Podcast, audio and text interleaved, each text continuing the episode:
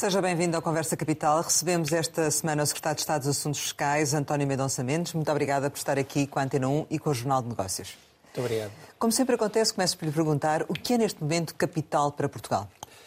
Exatamente o mesmo que disse há seis meses atrás, quando aqui estive a discutir, exatamente no contexto da discussão do Orçamento de Estado. O que é capital é recuperar, é a recuperação. Nós precisamos recuperar ainda da pandemia, recuperar do ponto de vista económico, do ponto de vista social, precisamos recuperar uh, uh, as aprendizagens no ensino, precisamos recuperar uh, atrasos que houve em termos do atendimento nos serviços de saúde, precisamos de recuperar o país. Penso que os desafios que se colocam em termos capitais ao país não são hoje diferentes daqueles que eram há seis meses atrás. Porém, o contexto é, é substancialmente eh, diferente, ou pelo menos eh, agravou-se com a guerra da Ucrânia, com o aumento do, dos, dos, custos de, de, produção, dada a escassez de matérias-primas, enfim, uma série de fatores que têm vindo a, a agravar o contexto em termos económicos, acrescido da inflação. A inflação trouxe também um acréscimo das receitas do, IVA e há quem diga que o Estado está a aproveitar a inflação para fazer negócio próprio. É mesmo assim? Não, olha, eh, aquilo que é o aumento da receita fiscal eh, que, que, em IVA, que comparando o Orçamento de Estado apresentado em outubro do Orçamento de Estado apresentado agora, é de cerca de 1.300 milhões de euros. Este aqui é o aumento da receita do IVA.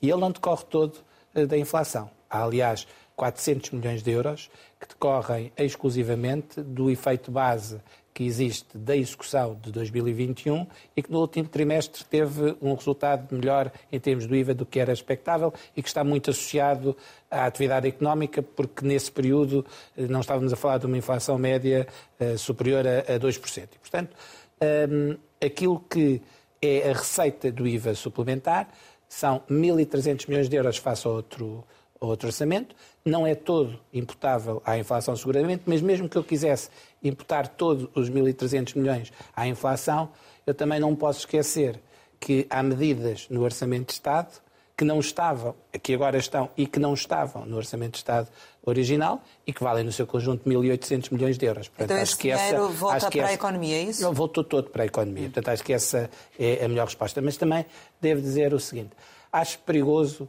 esse discurso uh, de que o Estado está a ganhar, uh, está a ganhar dinheiro, porque o Estado, uh, o Estado somos todos nós. E aquilo que é a obrigação do Governo é garantir as condições de, de funcionamento da economia e também de garantir as funções do Estado. E o Estado tem tido um papel fundamental na atual conjuntura, porque tanto na pandemia foi relevante a intervenção do Estado para preservar o, o, o tecido produtivo, e é por isso que hoje nós conseguimos ter taxas de crescimento económico eh, muito robustas, exatamente porque preservamos a capacidade produtiva, seja o funcionamento das empresas, seja a mão de obra. E agora, perante uma nova circunstância, que é a circunstância do agravamento dos preços decorrente dos efeitos da guerra, o Estado também ter a sua intervenção para mitigar esses efeitos. Portanto, a capacidade de resposta do Estado deve ser preservada. Uh, esperemos que sim. Depende de opções políticas. Sem e dúvida. uma das opções uh, podia ser a descida do IVA, para, sobretudo nos bens essenciais, para ajudar as famílias. Mas essa não foi, até agora, a opção do Governo. Poderá ainda ser ou não? Vamos uh, por partes. O cabaz essencial de alimentos está na taxa reduzida de IVA. De uma forma genérica, o arroz, a massa, o pão, Portanto, todos esses alimentos estão na taxa reduzida de IVA de 6%. Que são os que sofreram maiores aumentos também. A nova, a nova diretiva permite que haja um conjunto de bens, de categoria de bens, sete, que tenham uma taxa super reduzida, como se costuma dizer, que pode mesmo. ser até 5%, ou pode ser aquilo que se chama uma isenção completa, portanto, fazer uma taxa zero. Essa nova possibilidade que a diretiva abre é uma nova possibilidade que decorre daquilo que já existia em diversos Estados-membros, fosse por derrogações autorizadas, fosse mesmo por existência de, de situações que, que, não eram totalmente conformes à diretiva. Nós aqui em Portugal, por exemplo, temos várias categorias de bens a taxa zero, por exemplo, no transporte internacional ou uh, as doações que, que se fazem de qualquer bem ou de qualquer serviço, as IPSS também beneficiam de uma isenção completa. Por isso, aquilo que neste momento está em curso entre as administrações fiscais dos vários países e a Comissão Europeia é o levantamento de todas as situações, de todos os bens e serviços, para enquadrar na nova diretiva, seja nas novas taxas, seja mesmo as situações de taxa reduzida. Aquilo que, aquilo que é a avaliação preliminar que temos, do ponto de vista técnico, é que Portugal já preenche as sete categorias de taxa zero. E por isso, se tivermos que considerar a introdução de algum bem ou serviço na taxa zero, temos que retirar outro. Por exemplo, temos sempre que fazer, podemos sempre fazer opções de retirar, por exemplo, as doações às IPSS por outro bem ou serviço. A única coisa que estou a alertar aqui é dizer assim: esse trabalho técnico está a ser feito e provavelmente para se poder tomar uma decisão desse, dessa natureza tem que se fazer opções. Para tomar uma opção dessas, não precisam de solicitar nenhuma autorização nenhuma. já. Portanto, é uma opção política, política do, do, governo. E está, está, de todo afastada essa opção política para os bens essenciais? A primeira, para os bens alimentares, a, neste caso? A primeira coisa que temos que fazer é aquilo que está a ser feito pela Administração Fiscal, que é o levantamento de todos os bens e serviços e o seu enquadramento nas taxas para ver da conformidade da situação atual dos, do enquadramento dos bens e serviços nas taxas à luz da nova diretiva. É o que Portugal está a fazer e é o que todos os países estão a fazer. A partir daí, a discussão eh, política deve ser feita, pode ser feita, e aquilo que estou apenas a chamar a atenção é que há sempre necessidade de fazer opções como é evidente. Se... Mas também depende do, do, da dimensão da opção, porque no caso, por exemplo, dessa, dessa redução das doações às IPSS, provavelmente o valor em causa podia ser compensado, por exemplo, com um cabaz de dois ou três bens essenciais, não é? Repare, é muito mais complexo do que estamos Sim. a falar, porque eh, eh, dentro de uma verba, dentro de uma verba, cabem vários bens e, portanto, não, não a seletividade de bens. Agora, mas porque há uma essa troca não tem que ser feita necessariamente. Se estiver preenchido não, o chat, porque, terá que ser feito. A diretiva preenchem os sete, mas o governo pode optar, não. por sua opção política, tomar, acrescentar outros não, bens. Não pode. Não, não pode? pode. Aquilo que a diretiva permite é que sejam sete categorias de bens e que, que possa fazer. E, portanto, esse é um, é um limite. Mas deixe-me voltar atrás em relação às taxas reduzidas de IVA. Acho que uma das discussões mais relevantes que devemos ter nesse, nesse aspecto, do meu ponto de vista, para além de, evidentemente, aguardarmos o resultado do levantamento da situação portuguesa face às taxas, há situações que podem e devem ser corrigidas e podem e devem ser avaliadas. Porque hoje em dia, mesmo ao nível de bens, de bens essenciais, há novas realidades, de novas formas de alimentação que cada vez estão, se começam a generalizar mais eh, nos cidadãos. Vou-lhe dar um exemplo. Um, os queijos estavam na taxa reduzida, mas os queijos vegan, que têm uma, uma produção diferente, não são a partir do leite, não estavam e podiam estar na taxa reduzida. É por isso que na proposta do Orçamento de Estado para 2022, uma das diferenças face ao que estava na proposta de outubro é exatamente colocar estes produtos na taxa reduzida. E eu penso que essa discussão é talvez uma discussão mais central do ponto de vista de, do cabaz que, de, das taxas reduzidas do que propriamente a discussão da taxa zero. O que diz é que a AT está a fazer o levantamento uh, das taxas reduzidas e, e o enquadramento à luz das novas regras Isso da diretiva mesmo. que fala em categorias e não em produtos específicos, não é? Portanto, categoria podia ser produtos alimentares.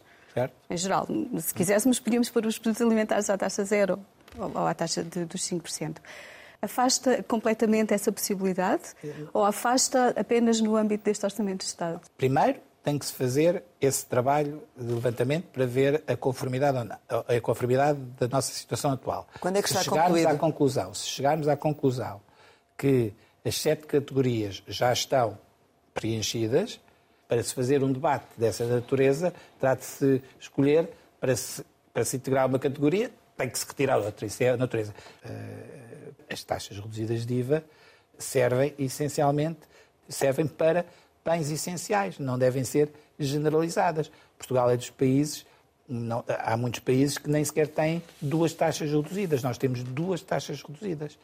deve haver muita parcimónia, do, do meu ponto de vista, na forma como se, se discute e se decide estas, estas, estas questões. Não podem ser discussões ad hoc, têm que ser discussões mais estruturadas. E, portanto, por isso aquilo que eu acho, e queria aqui também deixar isso sublinhado, não parece que, que qualquer orçamento de Estado seja a sede adequada para se fazer grandes alterações nesse aspecto. Dito isto, acho que a discussão deve ser feita, posiciono no sentido de que eh, a discussão prioritária vá num movimento de integração de bens que estão associados a, a outro tipo de alimentação no cabaz dos bens reduzidos, equiparando as situações. E relativamente à nova diretiva, acho que é muito relevante termos todos presente a conformidade ou a desconformidade Quando? do atual enquadramento. Quando é que esse trabalho estará concluído? Eu penso que nos próximos meses. Eu sei que a primeira parte do trabalho já terá sido entregue por estes dias, mas esta parte das isenções zero, penso que nos próximos, nas próximas semanas estará concluído. Não tenho presente o calendário exato, mas nos próximos meses estará. Mas só para terminar, seria bom para as famílias reduzir o IVA no cabaz de bens essenciais ou não, na vossa opinião? Posso devolver a pergunta eh, de uma maneira que é, ou melhor, posso fazer uma afirmação, que é, os impostos indiretos não são seguramente a forma mais adequada para, de maneira estrutural, baixar preços, mas serve mas serve seguramente para, para taxar menos determinadas realidades.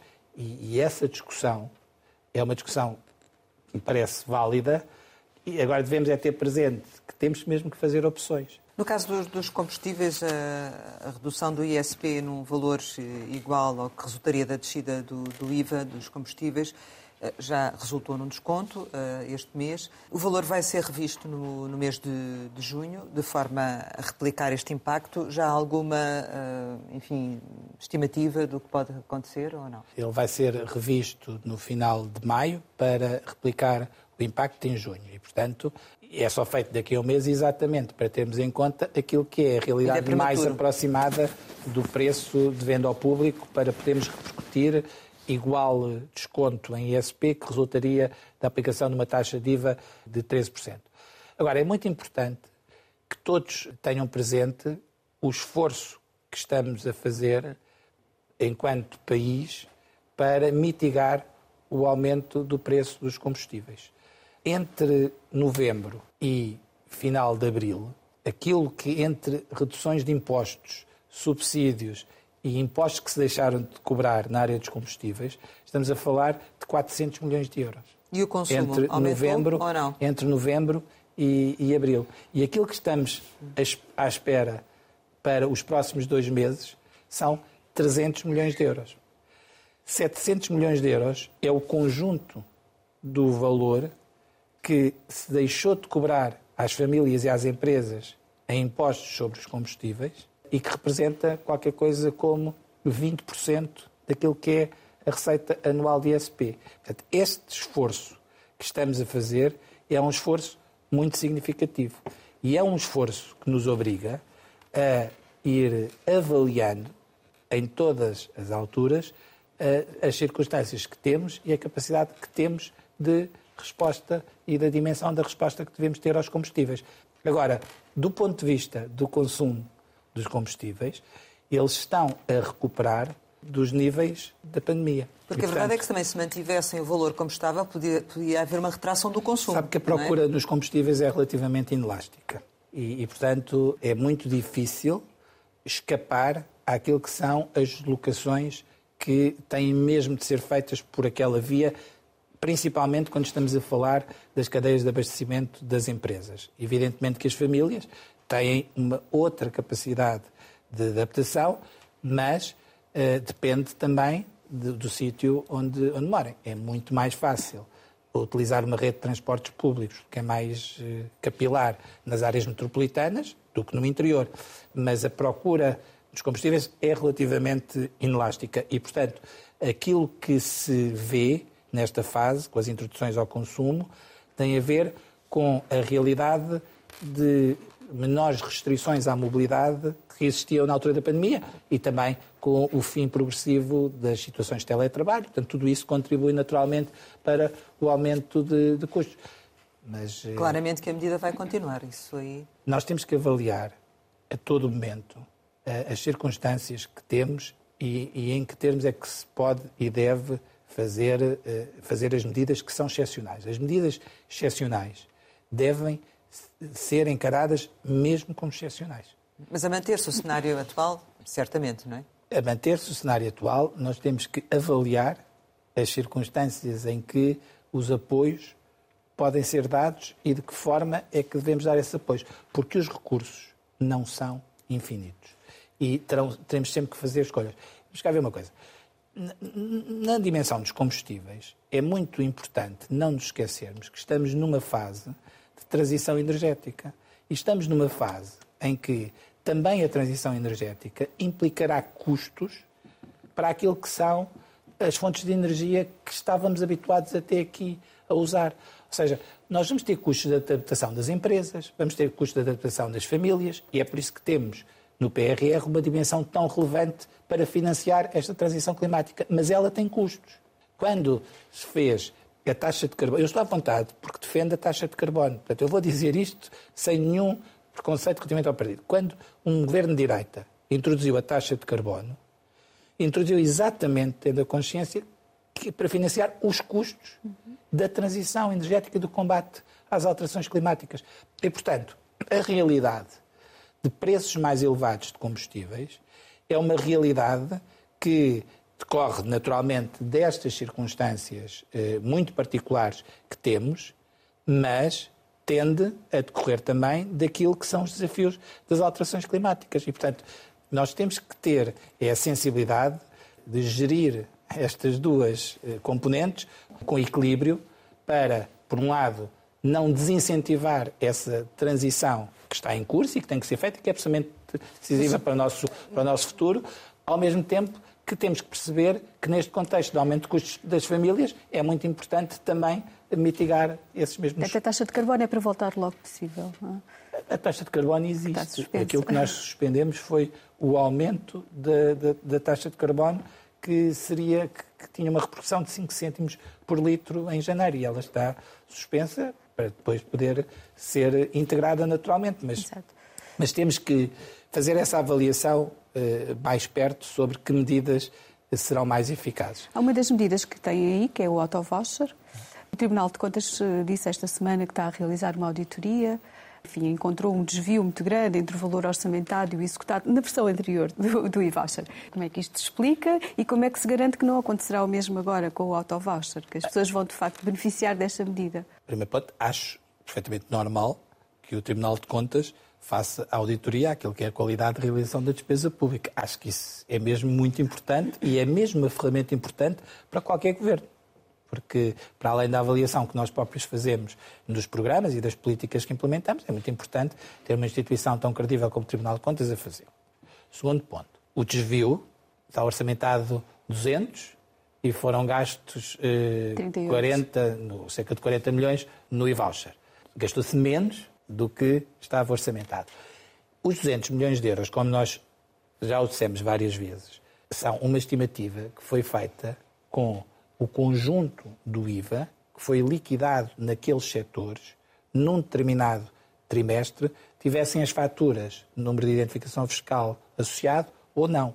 Portanto, em tese, aqueles 200 milhões seriam o máximo que poderia acontecer com aquele benefício. Portanto, de forma cautelar, o Governo inscreveu na dotação centralizada do Ministério das Finanças 200 milhões de euros para acorrer a esse programa. Esse programa teve um gasto de 38 milhões de euros e uma repercussão de 80 milhões de euros naqueles setores e representou um aumento daquilo que foram os consumos nesses setores relativamente ao momento pandémico. E foi o facto de termos disponibilidade nessa verba, nessa dotação, que nos permitiu depois fazer o auto-voucher. E o auto-voucher teve, eh, começou com 5 euros por mês e passou de 800 mil pessoas que estavam, passou de 800 mil pessoas que estavam inscritas no, no programa e-voucher logo para 1 milhão e 600 mil pessoas. Portanto, é normal, 20 euros. É normal que quando tivesse passado para os 20 euros em março, passou de 1 milhão e 600 para 3 milhões e 100 mil no final, foi utilizada 124 milhões de euros da dotação para o auto-voucher e, e foram utilizados os 38 milhões de euros da dotação do e-voucher. E, portanto, o valor que estava orçamentado foi integralmente devolvido às pessoas, fosse no contexto do programa e-voucher, fosse no, programa fosse no contexto do programa auto-voucher. Eu quero, aliás, relembrar que o auto-voucher surgiu a meio da utilização do programa e voucher. Estas medidas avulsas em termos não são avulsas, que vamos assistindo, temporárias, extraordinárias, Sim. elas acontecem porque efetivamente o Governo parte do pressuposto que esta inflação é conjuntural e não estrutural, porque senão poderíamos estar aqui a assistir a, a, a medidas eh, mais eh, consolidadas, digamos assim, não é? Não é apenas o Governo, ou seja, aquilo que é a informação da, da Comissão Europeia, do Banco de Portugal, do próprio FMI, vai no sentido de do próprio Banco Central Europeu, vai no sentido de que esta inflação não é uma inflação estrutural. Ainda eh, na apresentação do Boletim Económico de maio, o Sr. Governador do Banco de Portugal teve a ocasião novamente de expor, uh, de expor uh, esse, esse tema. O Governo trabalha é com a melhor informação que tem e sublinho no momento. Aliás, o Sr. Ministro das Finanças tem tido mesmo essa particularidade de sublinhar para já no momento, é a melhor informação que temos. Nós, aliás, quando atualizarmos o, o, cenário macroeconómico deste Orçamento de Estado, aquilo que foi feito foi exatamente colar as previsões do Governo àquilo que era a melhor informação no momento que havia tanto do Banco de Portugal como das instituições europeias. Nós temos a humildade de perceber, tal como na pandemia, que estamos num contexto de tal incerteza, fazer os exercícios de prospecção nestas circunstâncias não é a mesma coisa do que fazer exercícios de prospecção que estávamos habituados. O problema é que uh, uh, os portugueses já vinham com uma demasiada carga fiscal uh, sobre, sobre, sobre o trabalho, nomeadamente, não é? é suficiente aquilo que, que, está a ser feito quando, quando o pressuposto que partimos já era um pressuposto realmente difícil? Se não fosse o Orçamento de Estado para 2022 e as medidas do Orçamento de Estado para 2022, não havia a devolução de rendimentos que o Orçamento de Estado proporciona. O Orçamento de Estado proporciona devolução de rendimentos. Mas Nós, a carga fiscal ainda é demasiada ou não? A carga fiscal volta a, a, a diminuir eh, com a, a, previsão que está neste Orçamento de Estado. E se olhar, é que muitas vezes eh, no espaço público nós ficamos apenas pela primeira impressão. Eh, o INE tem vindo repetidamente a rever a sua estimativa inicial do PIB, o que faz depois cair a carga fiscal, eh, a carga fiscal que efetivamente existiu. Aquilo que nós temos assistido nos últimos anos e que, apesar da crise pandémica e apesar da crise decorrente da guerra, não foi interrompido, foi é uma política de devolução de rendimentos às famílias, seja pela via fiscal com o desagravamento do IRS e, e outros desagravamentos que existem, seja também pela via do, do, dos salários e das pensões. Mas estaríamos mais além se, se, não fosse esta questão da pandemia e da inflação. Em vez de estar com medidas extraordinárias, poderia aprofundar eh, a parte mais estrutural? As medidas extraordinárias complementam a parte estrutural. E na parte estrutural não houve nada que fosse adiado. Não houve nenhuma. A redução de IRS que nós tínhamos previsto fazer em duas fases, uma em 18 e outra em 22, foi cumprida. Eh, eh, as reduções que nós temos feito relativamente às empresas também têm sido cumpridas. Uma das coisas que, não alteraram em relação à, à proposta de, de, de, orçamento do, de, de outubro foi, eh, o que não fizeram foi a atualização dos escalões do IRS à inflação. Esta é uma crítica que tem sido muito feita, nomeadamente pela, pela oposição. Com 4% de estimativa de inflação, há aqui uma perda de poder de compra para as pessoas. Essa hipótese está completamente afastada? É, sabe que eh, eu, eu, eu ouço essa crítica e às vezes também a leio e por parte de pessoas que confesso que, que até fico um pouco surpreendido de colocar essa crítica, porque todas as medidas são sujeitas a críticas e não, não, tem, não tem tema. E acho que podemos sempre discutir. Mas é normal fazer esta atualização. Claro. Não, Todos os anos, nós já conversámos isto daqui há seis meses e vou voltar a conversar nesses mesmos termos. O que eu estou a dizer é, é essa crítica não me parece ser uma crítica correta, pelo seguinte: há, há duas realidades distintas, que é nós temos neste momento sete escalões de IRS que têm associado uma taxa marginal, cada uma delas. Esses limites de, de, de escalões de IRS, se nós não fizermos nenhuma alteração nas taxas, nenhuma alteração de desdobramento, essa crítica é correta. Ou seja, eh, se eu não fizer a atualização dos limites dos escalões, eu na prática o que estou a fazer é que nas franjas vou ter alguns agregados que podem ver a sua situação fiscal ser ligeiramente agravada face ao ano anterior. Estou a falar num cenário em que não há nenhuma alteração de escalões. Não é o cenário que nós temos neste momento. O cenário que nós temos neste momento é que nós fazemos o desdobramento do terceiro escalão e o desdobramento do sexto escalão, passando de sete para nove escalões. Quando nós alteramos o terceiro escalão, ele não tem repercussão apenas no terceiro escalão. Ele tem repercussão em todos os escalões até o novo escalão. Tal como a alteração do sexto escalão também tem uma repercussão para cima. E a introdução do mínimo de existência, que é uma alteração que existe face à versão original, em que há uma atualização extraordinária de 200 euros, tem repercussão no primeiro escalão e também tem seguramente repercussão numa parte do segundo escalão. E, portanto, quando faz uma alteração estrutural dos escalões de IRS, o tema da atualização à taxa de inflação não é um tema. É porque a atualização, a atualização já estava prevista antes desta taxa de inflação. Porque certo? a atualização à taxa de inflação não é o instrumento adequado porque nós mudámos a tabela. Ou seja, nós mudámos os escalões. E, portanto, não se coloca. Mas mudaria na mesma, porque estava previsto, não é? Ou seja, não tem nada a ver com a inflação.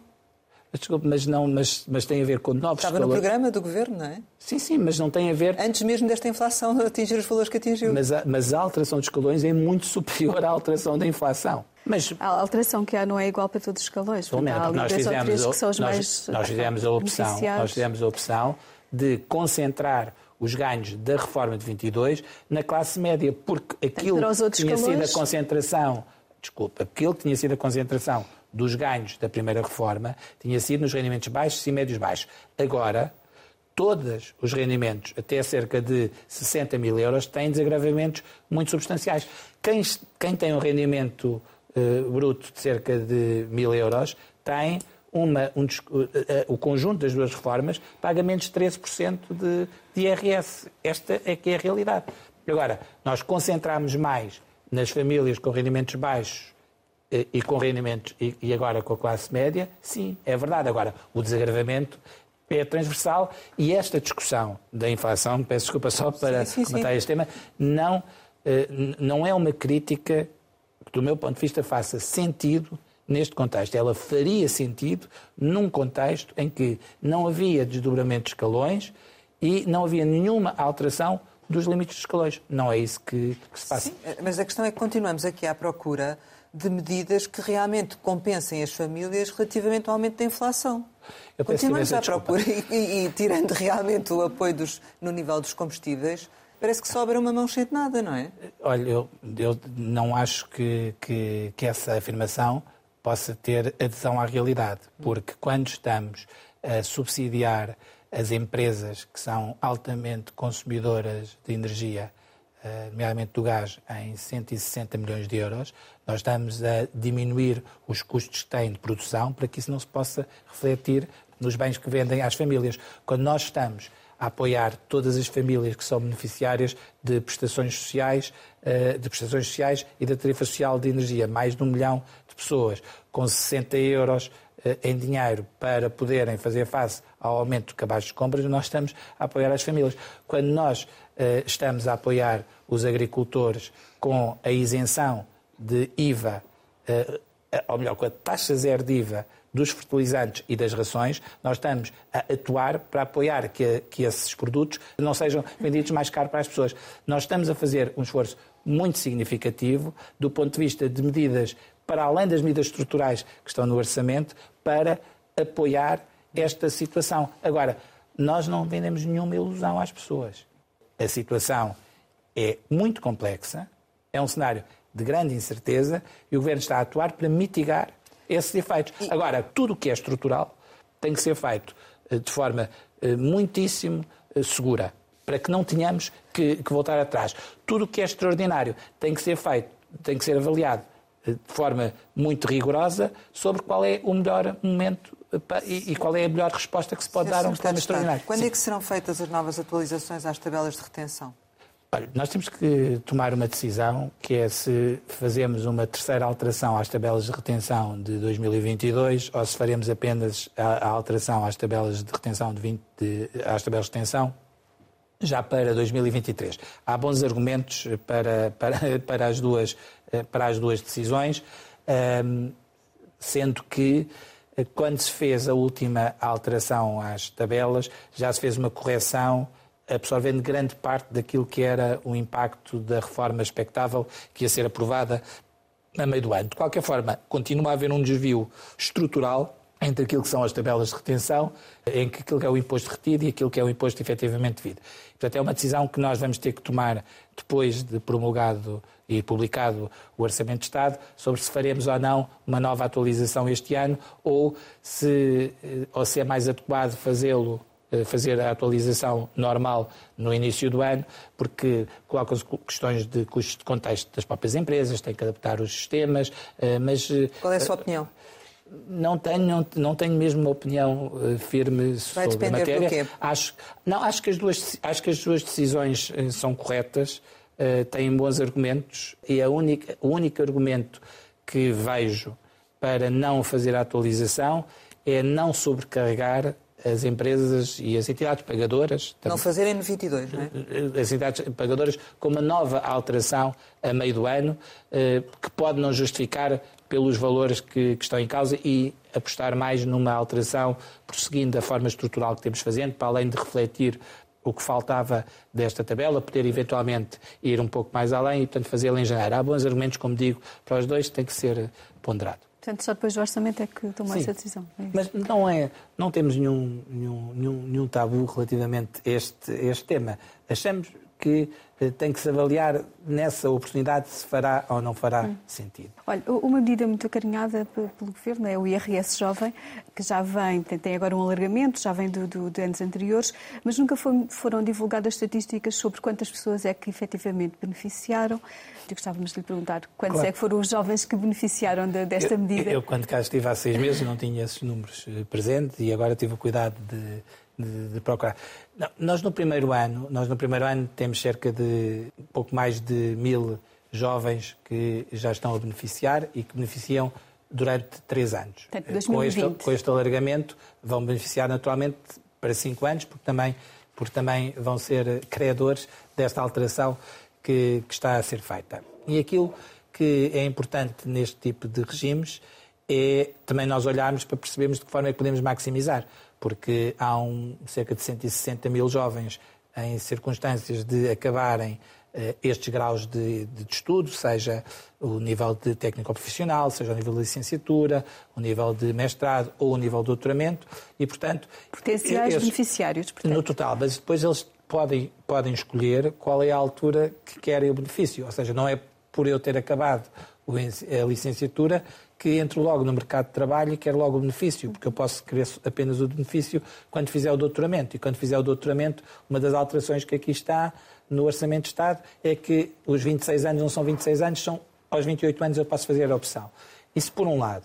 Por outro lado, eh, tem que haver um esforço grande de comunicação também aos beneficiários, porque uh, às vezes há muito desconhecimento, um, há muito desconhecimento, principalmente em jovens em idade, em início de, de idade adulta, uh, é mais difícil familiarizarem-se com as questões fiscais, admito que sim.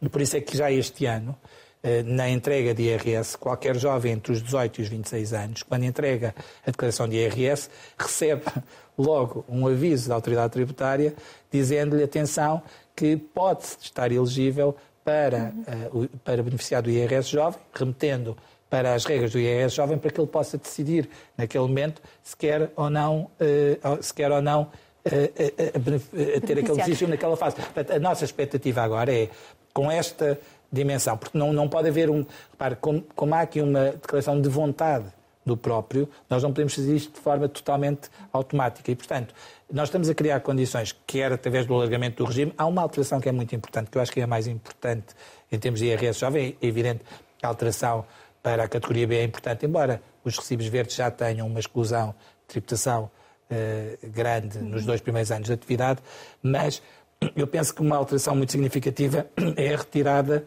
do valor máximo de, de rendimento que trazia os jovens para serem elegíveis. Exatamente pela assunção de que nós não podemos estar apenas a beneficiar os baixos salários. Não, nós temos mesmo que promover que os jovens sejam melhor remunerados e, portanto, a retirada desse, desse limite também é importante. Portanto, Quanto é que foi o custo da medida?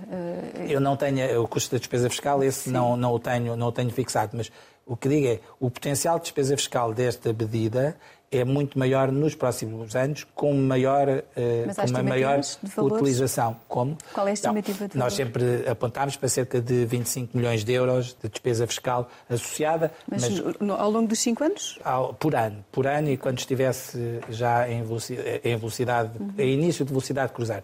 Agora, mas é preciso que este regime tenha mais maturidade. Eu, eu fico satisfeito genuinamente satisfeito que seja um, um benefício que seja muito consensual entre todas as forças políticas. E aquilo que nos compete fazer é, e que estamos a fazer é dar todas as condições para que ele possa ser utilizado. Eh, Sr. Secretário de Estado, o que é que está a ser feito para uh, combater, no fundo, a fuga ao fisco no trabalho não declarado, digamos assim, naquela economia paralela que uh, temos a sensação, mas não sabemos se é assim ou não, que tem vindo a crescer? Não tenho dados objetivos permitam uh, confirmar a sua afirmação. Por isso é que eu digo, é uma percepção. Certo, mas também não lhe, não, não lhe vou negar. Agora, não tenho certo que nessa dimensão particular do trabalho que haja uma fuga ao fisco uh, massiva e digo por aquilo que é a evolução do IRS, ou seja, e, e também a evolução das contribuições sociais. Nós temos eh, nós temos números muito expressivos de crescimento das contribuições sociais e muito expressivos de crescimento do IRS. E no IRS em particular, em momentos em que temos desagravamentos uh, fiscais de IRS. Portanto, esse alargamento da base, esse alargamento da receita decorre do alargamento da base de incidência. E a base de incidência tem duas, que é o efeito volume mais trabalhadores no mercado de trabalho, mas tem também o efeito da massa salarial. Com mais mercado de trabalho, portanto, mais, mais trabalhadores e melhor pagos, são as duas coisas que, que mostra que justificam o aumento da receita de IRS. E esse aumento da receita de IRS faz-me intuir que nessa dimensão em particular não haja propriamente, não estou a dizer que não existam, estou a dizer que não haja um problema massivo de, de fuga ao fisco. Penso que cada vez há uma maior consciência das pessoas do cumprimento das obrigações fiscais e contributivas. Hum. Uh, e o que é que eh, está pensado para uma maior eh, ligação, uma, uma, facilidade no cumprimento das obrigações por parte dos contribuintes em relação ao fisco, para facilitar, no fundo, essa, essa relação? Nós temos evoluído muito nesse, nessa dimensão. Eu penso que o IRS automático é talvez o exemplo mais paradigmático da, da simplificação da relação do contribuinte com, com, com a autoridade tributária, mas o IVA automático também o facto de termos alargado as possibilidades de eh, pagamento a prestações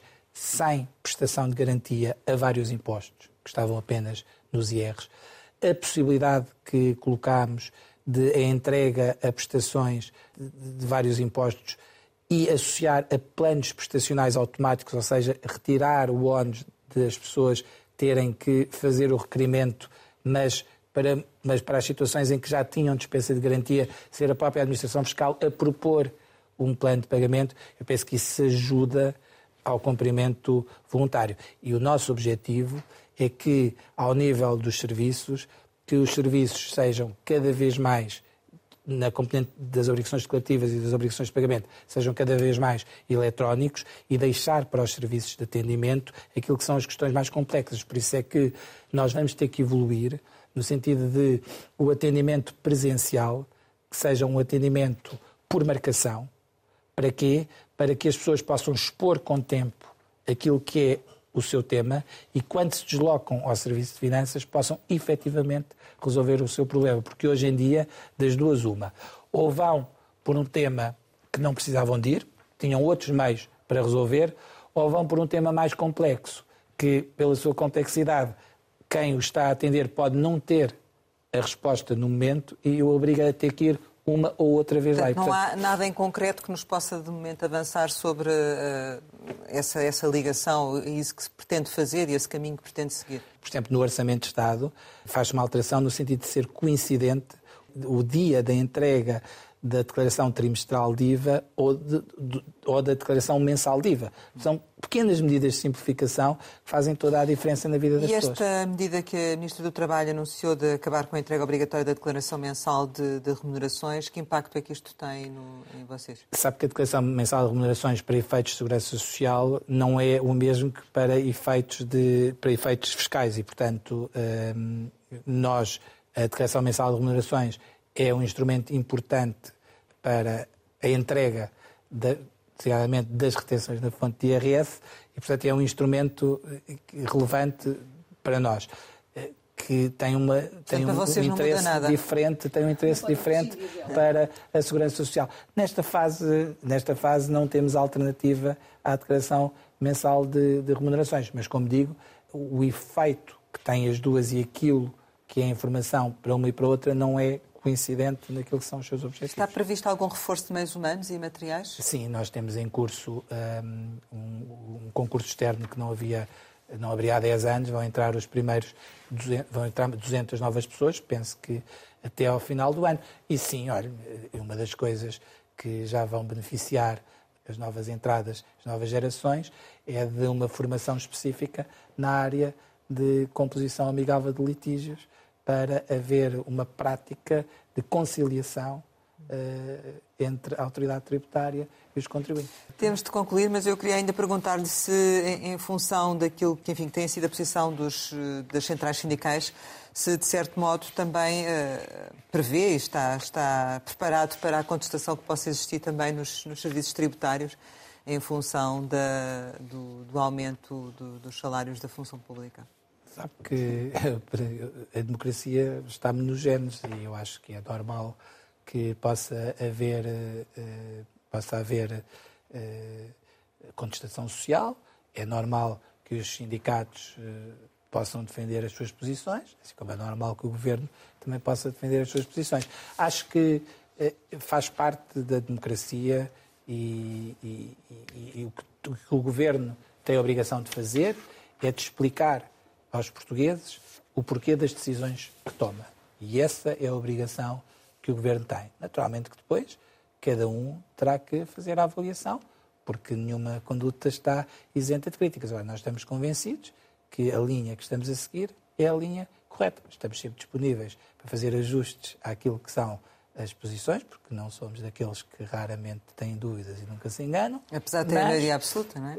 Sim, sabe que a maioria absoluta é só mesmo mais uma responsabilidade. Porque sabe que com a maioria absoluta há uma diferença muito grande, que é passa a, a, ser responsável por todas as decisões que toma na Assembleia da República. Ninguém, porque ninguém se, se sente obrigado a responsabilizar. Portanto, a sua obrigação é, mesmo tendo essa possibilidade, não ficar na posição de quem não quer ouvir as críticas dos outros. Mesmo que a forma como, se, como mesmo que a formulação dessas críticas seja mais audível e menos simpática, nós não podemos deixar de as ouvir para melhorar a nossa atuação. Portanto, eu não encaro a maioria absoluta como uma coisa diferente do que uma maior responsabilidade e uma maior dificuldade na forma como temos que decidir.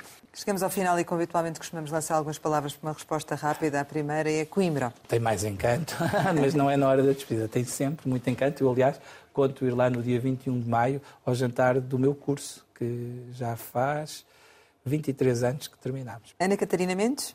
É a minha irmã. Ucrânia? Coragem. João Rendeiro? Acho que é uma vergonha. Novo Banco? Um problema difícil. Mário Centeno? Um um grande governador e um bom amigo. Salário mínimo? É para continuar a valorizar. Férias? Em breve. Melhor dia do ano? Este ano foi o dia da mãe, que foi recente. Família? É o núcleo essencial. Sonho? neste momento era férias. e ambição? É positiva quando comedida. Portugal? É o melhor país do mundo. Sr. Secretário de Estado dos Assuntos Fiscais, muito obrigado por ter estado aqui com a Antena Obrigado. 1 e com o Jornal de Negócios. Pode rever este Conversa Capital com o António Mendonça Mendes em www.rtp.pt. Regressamos para a semana, sempre neste e esta hora, e claro, contamos consigo.